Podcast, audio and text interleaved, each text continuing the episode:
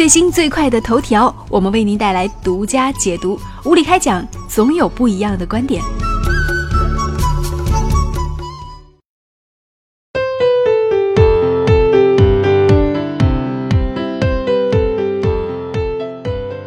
今天在节目当中呢，李杰要和大家来关注到的一个关键词是藏羚羊。来自中青评论微信公众号十月九号的消息，十月八号的晚上，西藏自治区林业厅公布了越野车追赶藏羚羊事件的最新调查结果。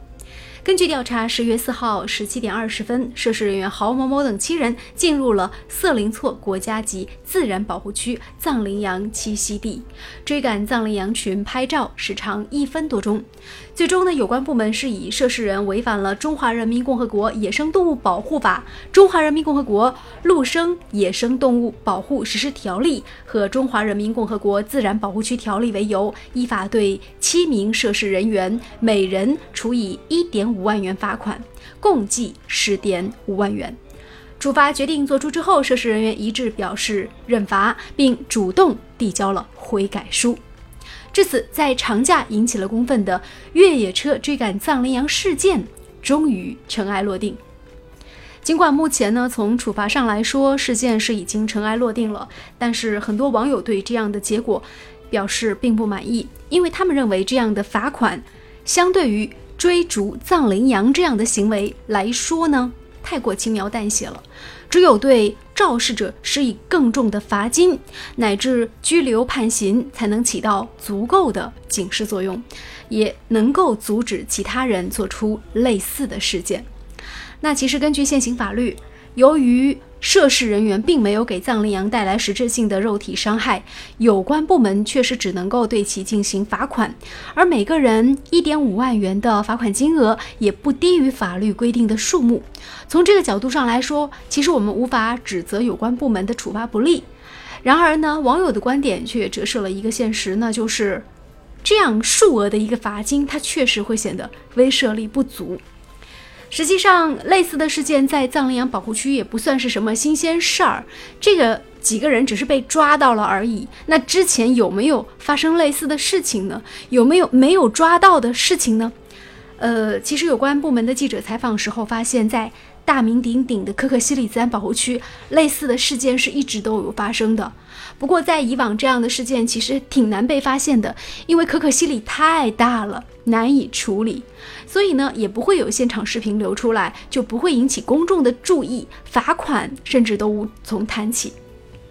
所以，这个从根本上也反映出一个令人非常担忧的现实，就是这类事件一直在发生，而且一直难以从根本上得到解决。论其原因，就是违法成本太低了。有人就问了。这个一点五万元买一个教训够不够贵？那这个问题的答案，我觉得应该是取决于回答者的财富水平。比如说，有足够的财力和休闲到西藏自驾来旅游的人来说，也许一点五万对他们来说不是一个特别大的数字。这样的罚款，他们只会觉得肉疼，但是不一定能形成一个足够的威慑力，而且也不一定是每一个人都会被这样拍到，然后会被罚款。所以，对于某些追求刺激的恶劣游客来说，他冒着罚一万多块钱的这种风险，就能体验一把追逐这个藏羚羊的感觉，他会觉得挺划算的。那在这样的情况之下，就会扭曲成为有钱人花钱买刺激的价码，失去了威慑的效果。那一点五万元的这个罚款到底是高不高呢？对此呢，五月小龙呢会有这样的一些观点。那么他呢说，如果仅仅是交钱了事，对于某些喜欢刺激的富翁来说，罚款就不是处罚，而变成了游乐项目的门票了。那什么样的处罚是真正具有威慑力的呢？其实，简单来说，比如说醉驾，你要拘留十五天，然后无证驾驶你要拘留两个月，这些才能够形成威慑力。在金钱之外，名誉和个人地位。这样的威慑力的打击才是最重要的。我记得以前就有出现过一些影视明星，比如说他们在这个发生了车祸事件之后，然后找人顶包。其实明星怕的不是罚款，他不是怕赔钱，怕的是由此自己的名声遭遇到了损害。那对于一个明星来说，这就得不偿失了。所以，这样的成本其实才是会迫使人们不会去犯类似的错误。我们再来说一万五千块钱这个罚款费用高不高呢？我姑且不论你会不会被抓到哈，现在这七个人是被抓到了，还有多少人没有被抓到？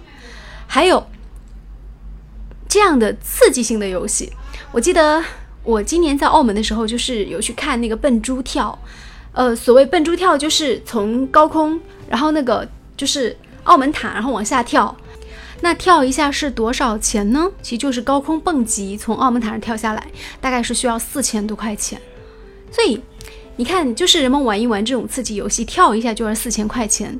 那我开个车去追一追藏羚羊，对不对？我交个一万块钱的罚款，怎么不行呢？这个还更刺激，可能很多人还会觉得很便宜。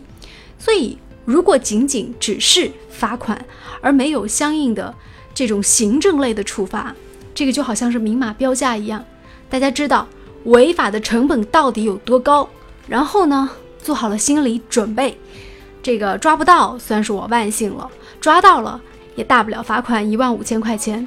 所以我们就很难跳出有人违法进行追惩，又有人违法再进行追惩的这样的一个循环。所以简单来说，近些年来我国的人均可支配收入也是一路走高，而到。西藏、青海等地区的野生动物栖息保护地的自驾游也越来越多。在这样的情况之下，其实立法机关确实也应当考虑和及时调整法律规范。这样一来，在有这样的类似事件发生时，涉事人员就能够受到更严厉的处罚。这不仅是为了平息民愤，而是更重要的保护生态环境。